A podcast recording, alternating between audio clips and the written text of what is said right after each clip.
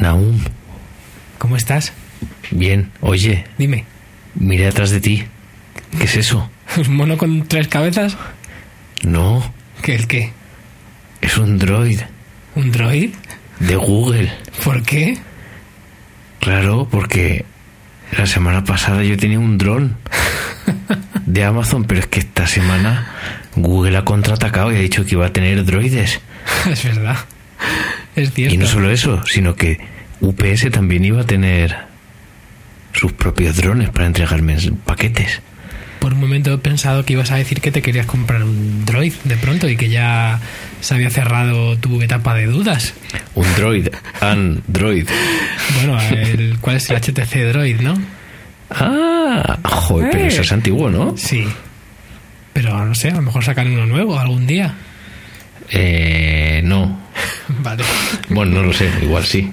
Bueno, Andrés, eh, eh, aún estoy un poco consternado y a la vez maravillado con el, el- el cortometraje de Lana del Rey. ¿Cómo te has quedado? Pues todo, lo, todo loco. Esto sería la- nuestra sección ya fija de vídeos, what the fuck. Pues sí, yo creo que hay que seguir comentándolos. Porque es, es que no tiene desperdicio. No, pero, pero el caso es que me ha gustado. Eh? Sí, bueno, tú, tú sabes que yo vi a Lana que en la Riviera, me invitaron a verla y yo fui como un campeón. Bueno, si a mí me invitan a un concierto de un artista del que todo el mundo habla, eh, yo también iría, quiero Claro. decir. Pues, pues la verdad es que. ¿Sabes lo que fue muy, muy gracioso del concierto? Que al final eh, tocaba un tema que parecía la típica canción que la toca la banda mientras ella se acicala un poco en el, en el camerino. Yo aposté que iba a salir con otro vestido, cosa que no fue así, salió con el mismo, pero salió después de que la banda lle- llegara, llevara tocando el tema como 12 minutos 12 minutos. en loop, porque era un tema que era un- prácticamente un loop. Y, y después salió ella, parecía que iba a volver a, a cantar algunos bises y dijeron, "Ay, hasta luego, y se fue y ya se acabó el concierto. Qué fuerte, ¿no? Pero lo que más me ha gustado, es de- aparte de, de- de- de la rayada que es el vídeo, que por cierto, cuando lo he visto estaba pensando, estas tres canciones, no sé si son nuevas, pero si, si fueran canciones nuevas, que luego ya he visto que no, es un poco Sí. palmada, porque si al fin y al cabo el videoclip es una herramienta de promoción, si haces un videoclip, si haces tres videoclips en uno, estás malgastando dos balas, Bueno, ¿no? si te das cuenta, es una tendencia hacer cortometrajes, mediometrajes, historias más largas que incluyan no solo una canción, sino varias. Es. Es una de las últimas tendencias, porque ya los grupos ya no son grupos de música, son creadores de contenido. Totalmente. Por eso hay que mantener siempre la máquina de los contenidos en movimiento. Exactamente, y eso es un poco lo que ha hecho Lana del Rey con ese fantástico vídeo, cortometraje, mediometraje, Sí. protagonizado, entre otros, por esos iconos de la cultura popular norteamericana de este siglo que ya están muertos Sí. y están todos ellos juntos en el cielo. Es que pensaba que Que- vas a decir el, el modelo albino. Bueno, iba a decir, es que eso es un spoiler como la copa de un... que no, quería decirlo, pero ya que lo has dicho, en realidad en el vídeo ella aparece como si fuera la Virgen María y, es flipante porque Adán y Eva son... o sea, Adán es albino, es un, un chico negro albino que está de muy buen ver y luego comparte comparte planos y secuencia con Elvis que está ahí vestido de Las Vegas de la época última esta de Las Vegas y, y lo comparte también con Marilyn Claro.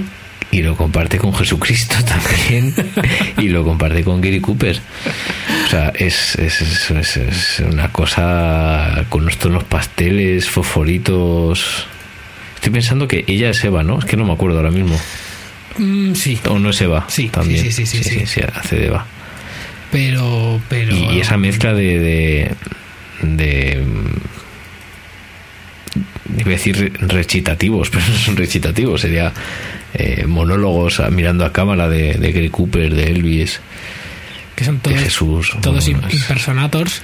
sí todos así como medio oscuros porque claro no son los de verdad porque están muertos Que por cierto, son luego. actores Luego en la escena, en la segunda canción, Mm. eh, me lo imagino yo, o es un, un doble de, de, de Robert Redford. ¿No? pues espérate que no me acuerdo pero creo que sí Yo creo que sí. es, es la ya la de la parte de los malotes Sí. Joder, es que es tela del vídeo, ¿eh? Pero está cuidadísimo visualmente, pero claro. Hombre, No sé, tío. Yo, claro, ay, quiero decir que estamos hablando de una de las artistas por las que más se ha apostado la industria en los últimos años. Ya que estamos hablando, bueno, el vídeo es, es increíble, es una Sí. es una barbaridad eh, pastiche X, eh, no sé, es que no se me ocurren adjetivos. Es que es muy Pero- ella, ¿no? Ha creado, ha creado su- casi su propio universo reciclando mil cosas, ¿no? Bueno, propio de propio tiene lo que Por eso, por eso, por eso digo, ha reciclado mil cosas. Lo que pasa es que lo pasa por un filtro de, de extrañeza, ¿no? Y al final es como que no sabes si es una parodia, no sabes si es en serio, no sabes si es mística de verdad de palo, no sabes si, si es un homenaje a David Lynch o qué. O sea, es como- Claro, tiene ese puntito David Lynch, ¿no? Que está en- un poco buscándolo todo el rato en todos sus vídeos y su rollo ahí un poco entre onírico y, y fantasioso, raro, pero es que claro, mm, ver a Eva que de repente se convierte en una bailarina stripper en un barrio mm, latino de Los Ángeles, ah, no sé, así sin continuidad, o sea, con continuidad, perdón Sí, sí, sí. una cosa detrás de la otra es como muy muy muy raro Pero es que lo, Y lo, era- lo preocupante además es que el, el papel de, de stripper le pega, sí le pega demasiado. totalmente. sí que sí que es verdad que que esa presentación luego de, de ella haciendo striptease eh, sí que es un como un doble de Robert Redford que se parece muchísimo en demasía a Robert Redford Sí, sí. queremos esperar o sea esperamos que sea un doble de Robert Redford ¿no? de verdad Y lo que a mí luego más me ha dejado anonadado es lo que te comentaba antes por Twitter, que, bueno, el final, se puede decir que esto es un spoiler, pero da igual. spoiler En- en el final del videoclip, eh, Lana vuela por el aire. Si quizás por la magia del amor. El caso es que vuela por el claro aire. se rejunta y se retoza con el mozo albino Sí. y vuelan los dos Y, y es que luego, pues estaba viendo eh, el vídeo de Natalia Lafourcade, que ha salido hoy también, dirigido, por cierto, por el hermano del director de Gravity, Jonas. Cuarón, y en, el Jonas que- Cuarón. y en este vídeo sale y participa en la canción nuestro amigo Alex Ferreira. Y, y en este videoclip, pues eh, Natalia también al final vuela.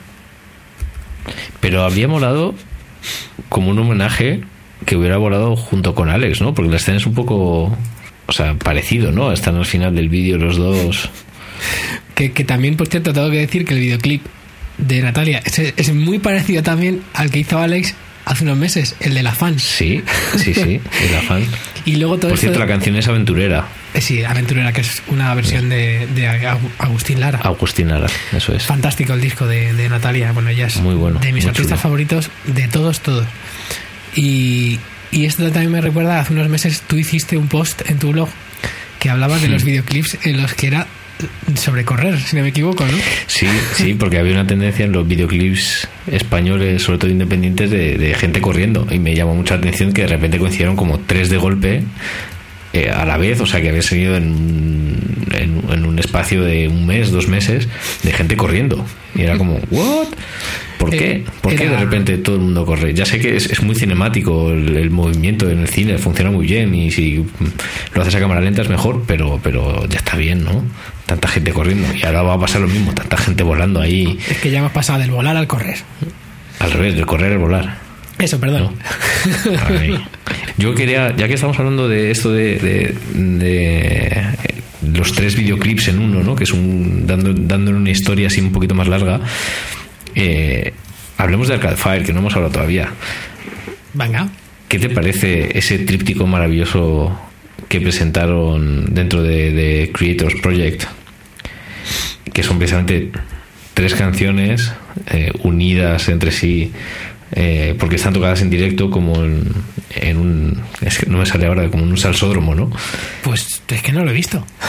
No me lo puedo creer. Sí, mira, eh, de eso que, que esto es uno de uno de los de, de los males también de nuestros días. El día que el día que lo anunciaron, pues yo estaba haciendo otras cosas y se- ya no lo volví a ver. o sea que Pero- lo tengo- que ver. Claro, es que, joder, realmente te has perdido uno de los momentazos de los últimos años, ¿eh? O sea Porque, que- claro, se trata de- del avance que hicieron, el segundo avance que hicieron ya con temas enteros, después de haber hecho el primer single, que era Reflector. Sí. Eh, hicieron dos vídeos, uno que era interactivo mm, con Google Chrome y otro que era videoclip al uso por un gran director, creo que era Corbin, no me acuerdo ahora mismo, en blanco y negro, muy chulo, muy cuidado. Y después de eso hicieron este tríptico que eran tres canciones grabadas en directo Sí. por Roman Coppola, que no sé si es el hermano o el hijo de Francis Ford Coppola. Mm, Yo creo que es- será uno de los hijos, ¿no? Quizás, Uno de los quizás- hijos. quizás hermano, ¿Hermano de Sofía? Puede ser. Puede ser. Porque ¿tiene, algún hermano? Francis Ford Coppola. No tengo ni idea. Como siempre somos unos indocumentados. Sí. me encanta decir eso de indocumentados. Ya sé que no tiene nada que ver y que está mal dicho, pero me encanta. Eh, pues eso, eh, consistente en tres canciones que eran Here Comes the Nighttime, que era- es uno de los temas así más caribeños de- del disco de Arcade Fire. Un momento, ¿has dicho, has dicho consistente? consistía en. Vale, puedes seguir. O, o consistente. Yo creo que he dicho consistía en. Yo creo que no lo sé. consistente. Consisten- consistente. Mola. Consistente. Eh, Here Comes the Nighttime, We Exist y eh, Normal Person. Que, que, que eso fue una forma de de repente de avanzar tres temas en directos unidos entre sí por una especie de de imaginería muy friki en la que hay un, un grupo que se llama The Reflectors que están actuando en una salsa, en, un- en un garito de salsa y, y que bueno, hay una serie de gas y una serie de cameos de, de cómicos conocidos y de actores conocidos que participan en, en esto, ¿no? Y es como curioso, ¿no? De repente eso, de todos los grupos de música ya no hacen solo una canción y las tocan en directo y hacen un videoclip y dan conciertos, no, no, ahora ya si no haces contenido específico para internet y que tenga una calidad y sea algo especial, parece que, que no eres nadie, ¿no? Claro, es que es como una forma de, de que la gente hable de, de lo que ha sacado, ¿no? Haces, haces algo distinto y ya pues todo el mundo lo comenta. Que ya me, Ya, pero ya, ya no es tan distinto, lo está haciendo todo el mundo. Claro, si es que a mí, a mí ya me pasa, que ya muchas veces es como, venga, otro grupo, otro lo que sea, que ya ha querido hacer algo guay y es como que ya muchas veces me da pereza, ¿sabes? Es, como- es como que no me caben más cosas originales. Claro. A mí, poniendo otro ejemplo de, de este tipo de cosas, me ha gustado mucho lo que han hecho Broken Bells, Sí, que es la, la banda esta de Danger Mouse y el de los Sins, que que, me no me acuerdo cómo se llama. Me gusta mucho. Me gusta muchísimo a mí también. Es un grupo muy, muy, muy, muy bueno. Que para adelantar su, su próximo disco, lo que han hecho ha sido quedarse un poco en términos medios. Han dicho, eh, pues, ¿por qué lo vamos a enseñar todo? Vamos a hacer un single de adelanto. Han hecho un cortometraje en dos partes. Bueno, llámalo cortometraje, llámalo mm, pieza, pieza de videoarte como esto de la Nena del Rey, porque mm, llamarlo cortometraje también es un poco exagerado. Y lo que han hecho ha sido una pequeña película de ciencia ficción, o sea, muy surrealista y muy de muy relacionada con la música de baile, que es un poco lo que hacen ellos, ¿no? Porque el disco se llama After the Disco Ah, Qué guay. y es, es como eso, un, document- un, un documental, no, un cortometraje de ciencia ficción en dos partes, también dentro de The Creators Project, en el que participan uno de los actores de la nueva saga Star Trek y la chica de, de House of Cards. Y lo que han hecho ha sido eso, la banda sonora de este cortometraje un poco eh, son adelantos de partes de las canciones que van a aparecer en ese nuevo disco. Entonces, nada, es, es muy interesante, ¿no? Como de repente hay una plataforma que se llama The Creators Project, que no es otra cosa que una asociación de una revista de tendencias que es Vice y de una empresa de tecnología que es Intel, en la que mm, dan espacio a creadores audiovisuales de, de todas partes para presentar cosas diferentes, cosas chulas. En este caso, tanto los adelantos de Arcade Fire como, como lo de Broken Bells están ahí, ¿no? Claro. que son los que han puesto la pasta, quiero decir que no sé, es como si de repente aquí se juntara, no sé, es como se juntara un medio de comunicación con una empresa de tecnología y Sí, bueno, pero- patrocinar o apoyar a, a grupos de música y a creadores, eh, o de- artistas de vídeo para, para de- hacer estas piezas, ¿no? Que decir que Vice es un medio de comunicación es un poco así como. porque son una cosa. Hombre, aquí es muy extraño, sí, pero fuera sí que funcionan como, como- más como revista de tendencia y hacen también producciones y sus propios vídeos y hacen muchas cosas con marcas, pero aquí están un poco indefinidos, están como en una tierra de nadie haciendo un poquito de todo, ¿no?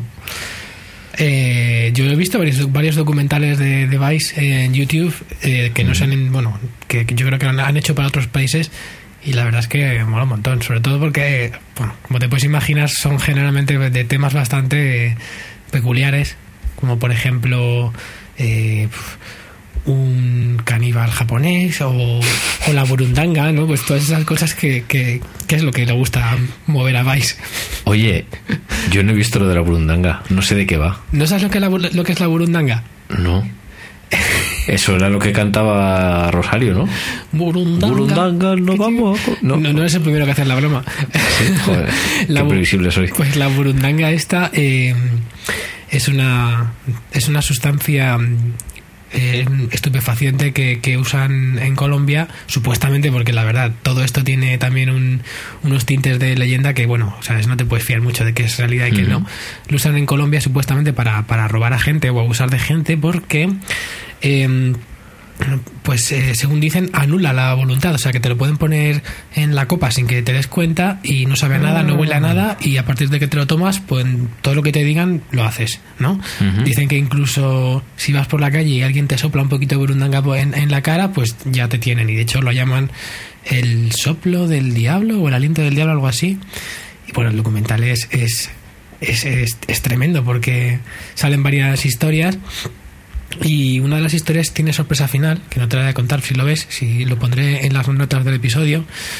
Y, y, bueno, pues, pues que tiene un giro y, y es buenísimo. O sea, es- se te queda el cuerpo muy raro, pero, pero, pero mola. Así que, pues eso, Vice, Vice eh, e Intel. Es- es- es- a mí me parece interesante, ¿no? También es una nueva forma de ver. Todo el mundo lo dice ahora, que, que en esto de la música eh, pasa casi indiscutiblemente por asociarse, asociarte de alguna manera con las marcas. Claro. A mí me llama la atención que si tú no eres una persona que te fijas, no te das cuenta, o por lo menos aquí no te das cuenta en España, que esos vídeos de Arcade Fire o, o Broken Bells están forman parte de este proyecto. Ves que hay una cuenta de YouTube que se llama The Creators Project, pero no, no le prestas más atención que eso. Es decir, eh, no sé, llama la- a mí me llama la atención, ¿no? Que, que es muy suave. Aquí probablemente el vídeo tendría que incluir una pantalla al principio que diga eh, The Creators Project presenta una producción de Intel y Vice en exclusiva, no sé qué, ¿sabes? Que es como ese, ese tipo de patrocinios que se hacen aquí en España por norma general, que son muy cutres, que, que son como la marca por todas partes, ¿no? Y el logo de fondo siempre. Y es como, no, ahí simplemente es como una plataforma que hacen cosas, supongo que ahí tendrán su, public- su publicidad y su, y su marketing de alguna otra manera, pero que luego el contenido es puro en este sentido, ¿no? Que no está Sí. manchado por, por, por la marca. Porque qué distinto es cuando hay una campaña en la cual una, una marca colabora y se crea algo nuevo y, y la, y la marca gana, digamos, en reputación. Y qué distinto es cuando es la típica campaña en la que lo, lo único que entras a la marca es salir, salir en todos lados, mover un vídeo donde se dice el eslogan. Obviamente tiene que haber de todo, porque no, no, no vas a esperar que todas las campañas sean maravillosas. Y de hecho, bueno, pues en este momento que todavía la crisis ha pegado muy fuerte en la industria de la publicidad, pues no es el mejor momento. Pero cuando funciona bien, es, es fantástico. A mí me- Sí, sí, encanta. totalmente. A mí me encanta. Vamos, yo de, de hecho, Vice, que es una revista que nunca me ha interesado, nunca me ha gustado, de repente cambia un poco mi punto de vista. Es decir, mira qué, qué chulo lo que está haciendo ahora, ¿no? O sea, quiero decir, yo cansado de reportajes esos de los do's and don'ts y pues de repente dices, "Joder, qué bien, eh, qué cosas más interesantes, ¿no? Oye, eh, vamos a cambiar un poco de tema porque Sí. estoy en shock, Andrés. ¿Por qué estás en shock? Estoy en shock. Me has pasado lo de las 10 mejores series de 2013 según la revista Time Eso es. y el número uno, Enlightened. Yo ni Enlightened. sé cuál es. Yo sí, o sea, quiero decir, yo he visto las dos primeras temporadas Sí, y creo que una- hubo una tercera y la han cancelado. toma ya. Y que yo sepa, vamos, no sé, eso fue lo último que, que supe.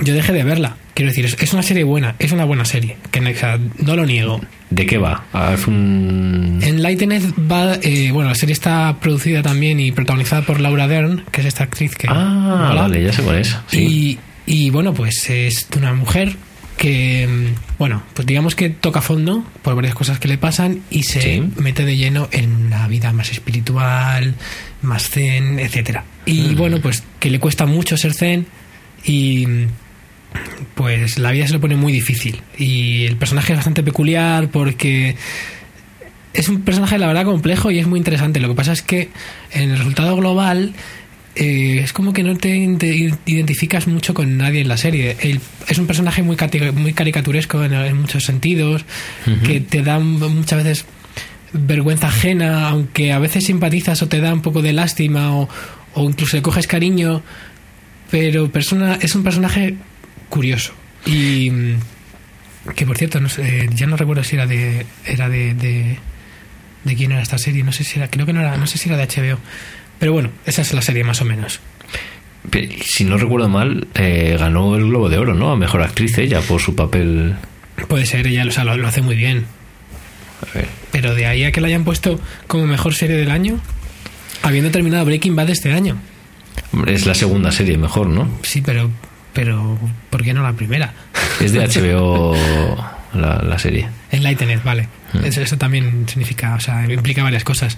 Pero, Claro. jolín, Breaking Bad. Ha sido muy grande Breaking Bad este año. Estoy comprobando que efectivamente le dieron el Globo de Oro a Laura Dern por, por, la, por la serie en 2012.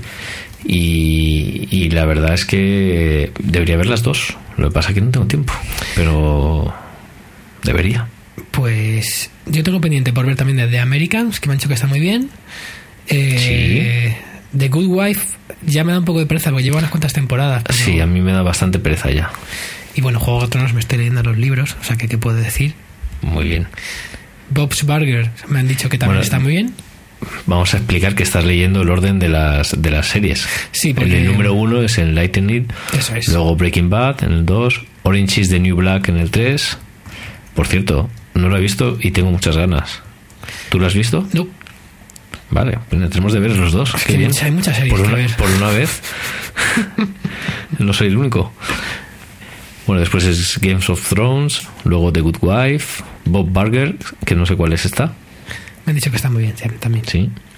Rectify, que también la tengo ahí, que es el típico thriller, ¿no? La típica serie de thriller ahí que, que pinta muy bien, la, la han puesto bastante bien. Luego The Americans, luego Mad Men y luego Orphan Black.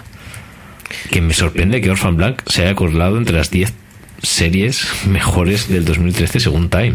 Porque Orphan Black es una serie eh, para la BBC americana pero es una, una serie de ciencia ficción tipo inglesa, ¿sabes? Pero de esas que no son como Doctor Who.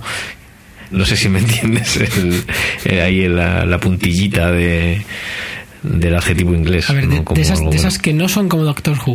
Eso es. o sea, de esas que dices, vale, está bien, pero es muy friki y es un poco mala. Que yo me la gozo, sí. Pero, Do- pero, Doctor Who es friki, pero sí está bien. pero está muy bien, claro. Yo no la he visto tampoco. Yo solo he visto poca de esta nueva reimaginación o nueva... Ya, ya no sé cómo llamar estas cosas. Porque es que además desde el, desde el 2005 que empezó otra vez la serie, eh, ha cambiado también el propio doctor y es, es como ya es como demasiado complicado todo para mí. A mí se me hace como, como un universo o sea, complicado. Supongo, claro, que hay muchas cosas que ver, hay que entrar ahí, pero imagino que una vez que entras, pues te atrapa y, y ya no sales. Que imagino que también pasa un poco con Buffy, que tampoco la he visto y la quiero ver. Pero es que Buffy es de Joss Whedon, es que eso son palabras mayores. Hay mucha gente que dice que es su serie favorita de todas. Yo conozco unos cuantos que sí. Es que lo bueno que tiene Joss Whedon es que de repente te casca un episodio musical y te lo comes con patatas y lo flipas. Jolín. O sea, quiero decir, esto que nosotros nos flipaba mucho de Fringe, ¿no? De los episodios, ¿cuáles era? El, el número 14, eh, que era así como super friki. Sí, creo. Bueno, el, que fuera. hace mucho que lo vi también. Sí, yo también. Que de repente hacía cosas con animación y tal. O sea, eso es una maricada, con perdón la expresión. Es una tontería, es una tontuna, comparado con las cosas que hacía Josh Whedon. Que ese Buffy es de los 90. Ya. Quiero decir, eh, no sé, tú imagínate en ese momento en el que tú como espectador no estabas tan acostumbrado a, a cambios de formato, a cosas tan novedosas. Las series eran otra cosa, no eran lo que son ahora, no, no había tanta cultura ¿no? de audiovisual en ese sentido, no se había, eh, no había llegado a tanto el público que se podían hacer cosas diferentes y con mucha calidad. Y en una serie aparentemente para adolescentes como Buffy la Casa de Vampiros, había cosas muy serias. Pues es que ese es el, fíjate que el problema es que yo no entré en Buffy porque, claro, aparentemente yo veía una serie para adolescentes y, no entraba. Si alguien me hubiera avisado que, que, era algo más, lo hubiera visto. Claro, pero ¿tú has visto Alias? Tampoco. el problema de esta serie es que creo que, por lo que sea, nos cuesta entrar porque tenemos ciertos prejuicios o porque no nos la han vendido bien o no han sabido venderla y desde fuera se ven como otra cosa. Pero yo cuando vi Alias, o sea, flipé parecía una serie de serie B, válgame la redundancia, de una adolescente problemática que encima era gente secreta, o sea, era ya como, madre mía. Y es una cosa, bueno, es, claro, JJ Abrams, es lo que le lanzó al estrellato mundial antes de Perdidos. Claro, efectivamente. Que fue, bueno, fue justo, justo lo que hizo antes, ¿no? Sí, sí. O sea, de hecho, si no recuerdo mal, se estuvo compaginando la, la última o las dos últimas temporadas de Alias coincidieron con Perdidos, porque claro, otra cosa es que JJ en Perdidos hizo más bien poquito. Ya. Puso el nombre y se llevó los premios por la cabecera de esa chustera. Pero poco más. Pues hemos entrado ya en. En ¿Por qué me dejas hablar ya de estas cosas así? Sí. bueno, está bien. En los últimos episodios nos hemos ido un poco al lado de Teki y en este estamos ya entrando ya en temas más interesantes de, de, Geeky. de creación, de arte. O de Geeky también. Bueno, friki, sí. Geeky, Pero- Geeky. Ah, geeky, sí. Sí, de Teki, geeky. Pues habla- sí, sí, ya que estamos hablando de series, ya te lo he dicho, pero mm, me encantó el videojuego Last of Us. Qué ganas de jugar. Andrés es fantástico. Este, Ya. este año, creo que ha sido también este año, eh, había tenido una de las dos mejores experiencias de- en videojuegos de mi vida. Dirías, de... joder, me lo has quitado ya, ¿no? Que sí, que sí. No, no vale pisarse las muletillas, ¿vale? Pues sí, porque. eh, bueno, Journeys fue, es de este año o del año anterior. Eh, Yo creo que es del año pasado. Creo que fue, creo que es del año anterior. Pero bueno, digamos que más o menos han transcurrido en, el, en, un periodo de, de- en un periodo de un año de mi vida que he jugado a los dos. Porque creo que también fue a final del año pasado. Bueno, Journeys es maravilloso. Es una obra de arte. De una, una obra de arte, perdón. Eh, no sé si, si lo has visto. No, Journeys no. Es un juego muy sencillito, que además te lo terminas en, en dos horas. Que es un juego que se compra online, que cuesta 12 euros. Y, Para PS3, Sí. ¿no? Y, y bueno, pues es un juego en el que no te cuentan de qué tienes que hacer.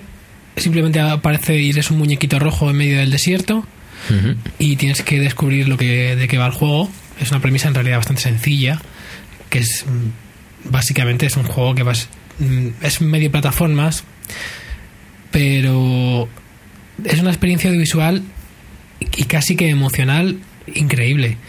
Una de las cosas que tiene el juego es que eh, juegas online, no es, creo que no es obligatorio, pero es recomendable y durante la partida eh, te acompaña otro personaje que tú no lo sabes, luego te enteras de que ese personaje lo han manejado varias personas a lo largo del juego, pero para ti mm, tú no lo sabes, tú piensas que es, algo- que es, que es una sola persona, da igual en realidad.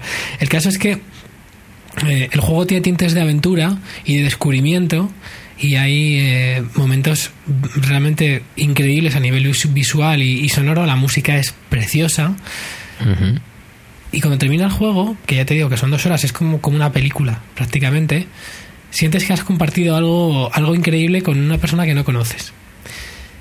Y de verdad que te emociona, es, es, es maravilloso. Y bueno, luego Last of Us es desde luego eh, Arena de otro quintal, es una superproducción, eh, Naughty Dog, los mismos que hicieron Uncharted, los, que ya lleva tres. Y bueno, la verdad es que eh, a nivel de juego y, y en general todo es más estándar en el Last of Us.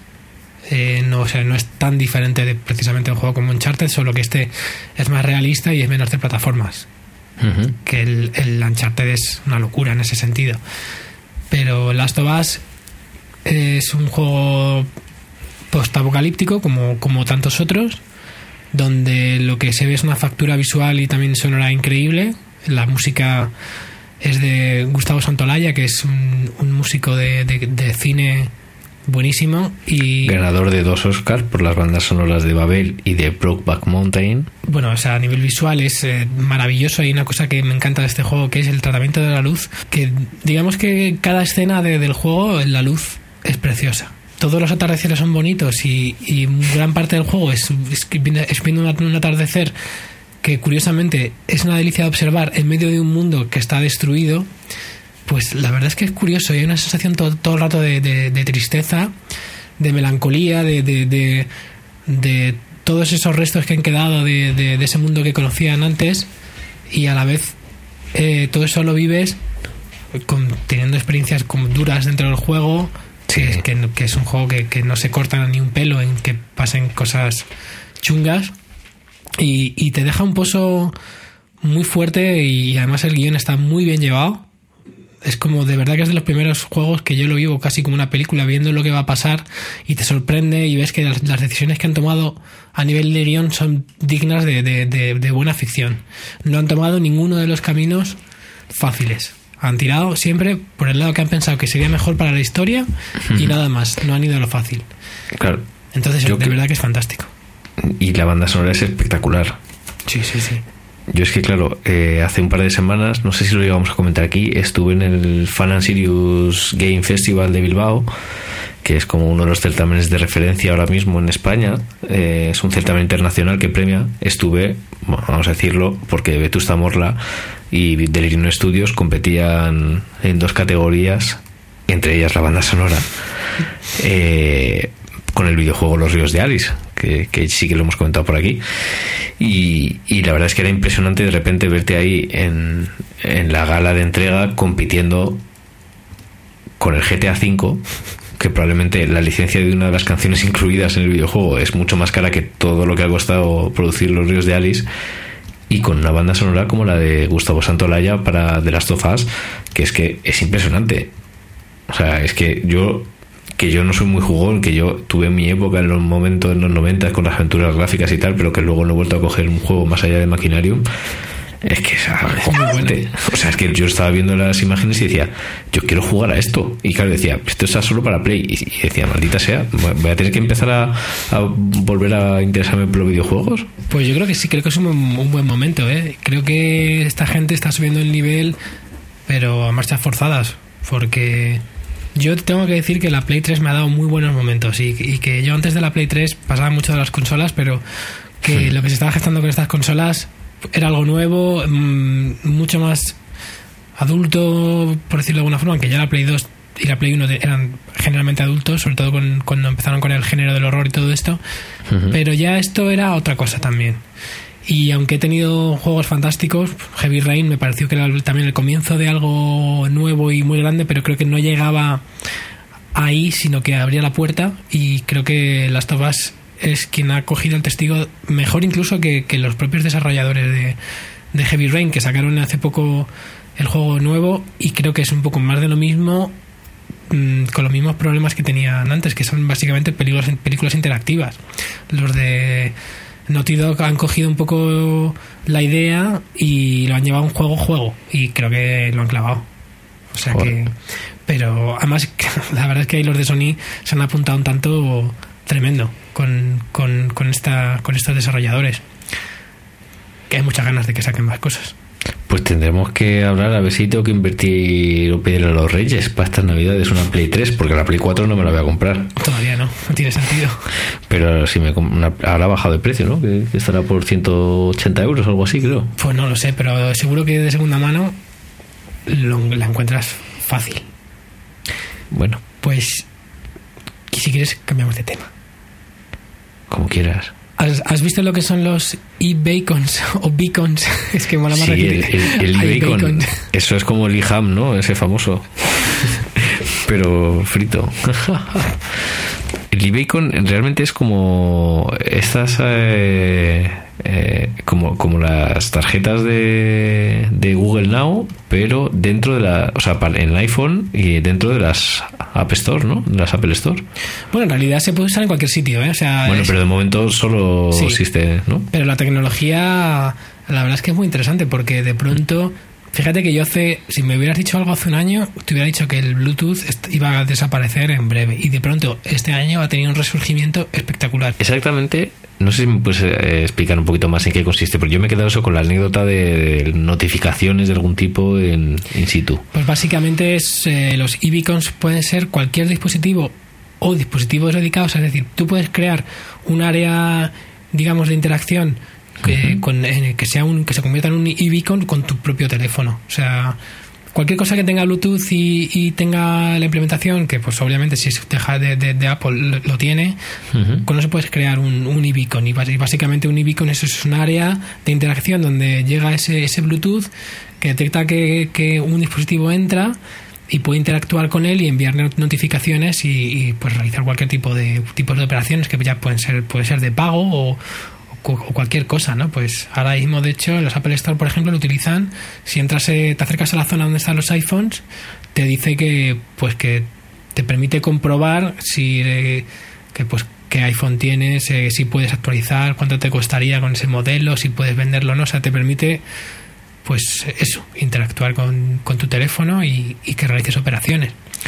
Entonces es práctico porque cualquiera puede, poder hacer un e-beacon de estos y, por ejemplo, pues yo tengo una tienda eh, y quiero poner un, en el futuro, pues quiero poner una plataforma de pago basada en e-beacon, ¿no? Pues ya no tengo que ni siquiera que tener eh, un lector de tarjetas Square. Si la persona tiene a lo mejor cuenta en, en el Apple Store y tienen pues puedes usar quizá pues el, el, pago de Apple como plataforma y, y, que te paguen así o algo así, ¿sabes? En realidad las posibilidades son infinitas. Yo ya veo mucha gente imaginando cosas y, pinta muy, muy guay.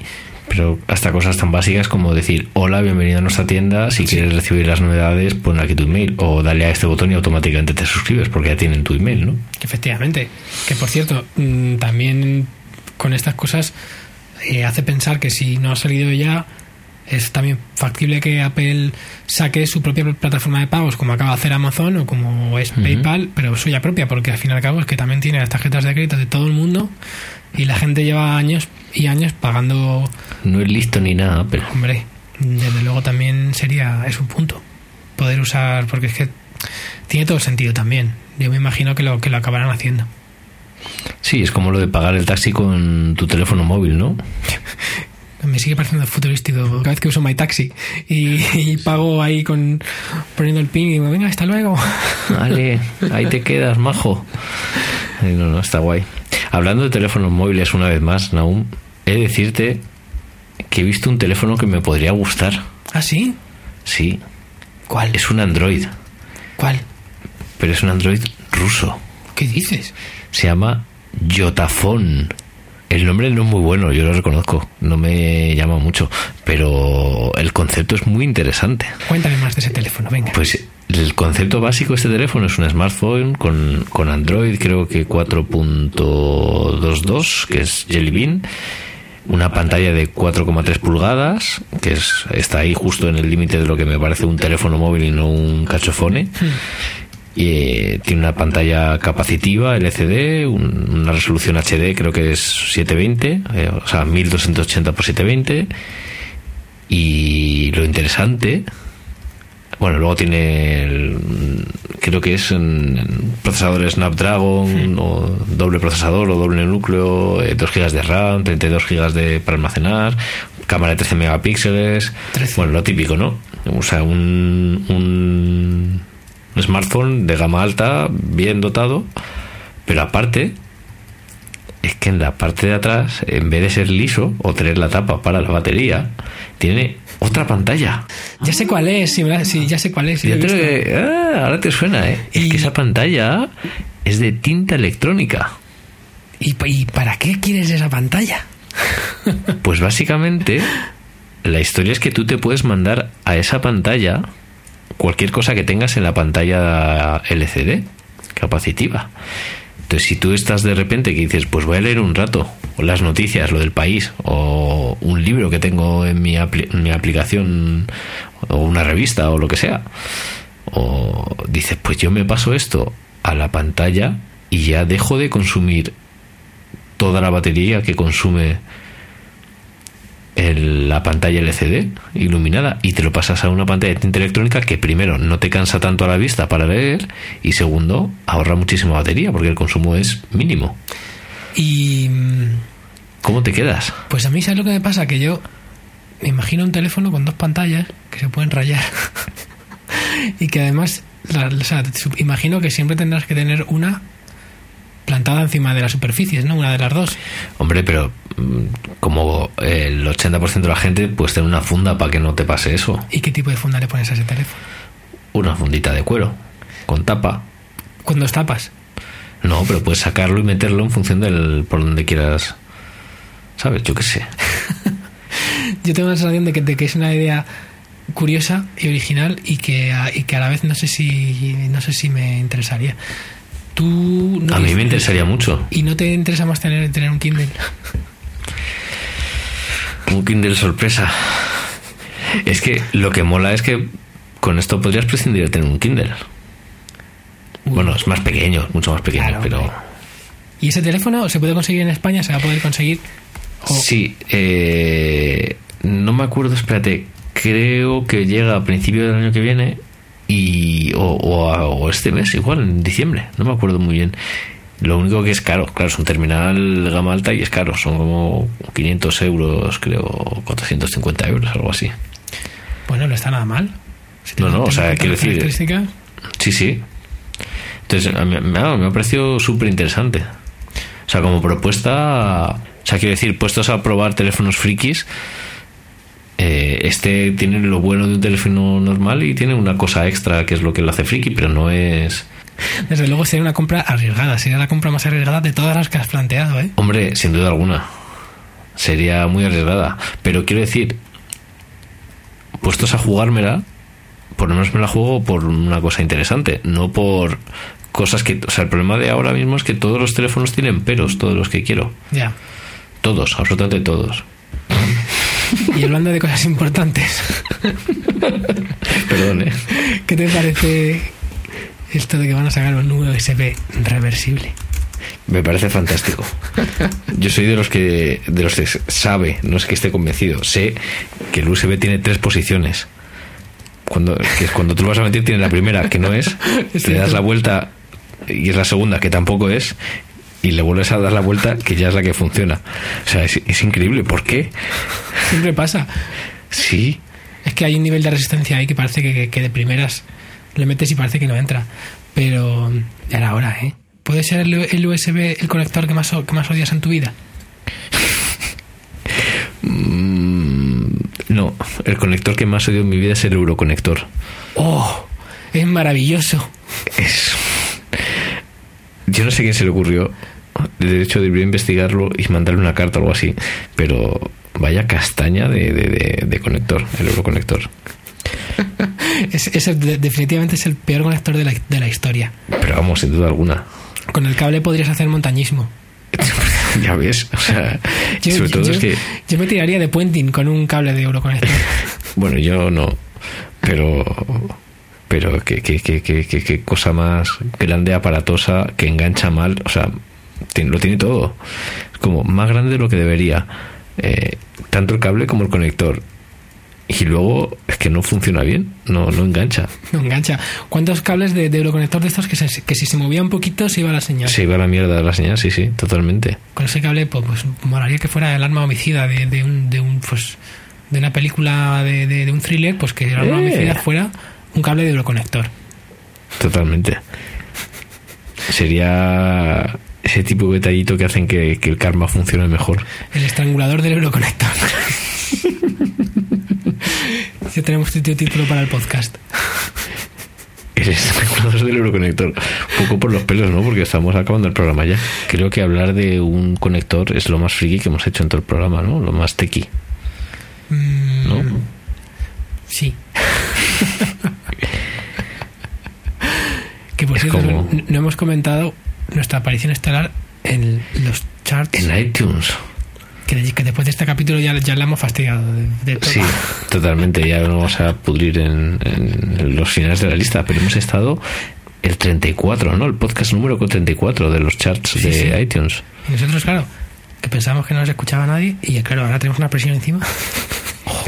Número 34 en iTunes y, y a mí, o sea, tú dices lo del 34, pero es que a mí lo, del- lo que me llama la atención es que seamos el, hayamos sido el número 2 solo por detrás de la última keynote de Apple. Sí, sí, en tecnología. O sea, cágate lorito, que cualquiera que venga a escucharnos para oírnos hablar de tecnología con eh, tantos y tantos datos precisos que damos en cada programa, madre mía.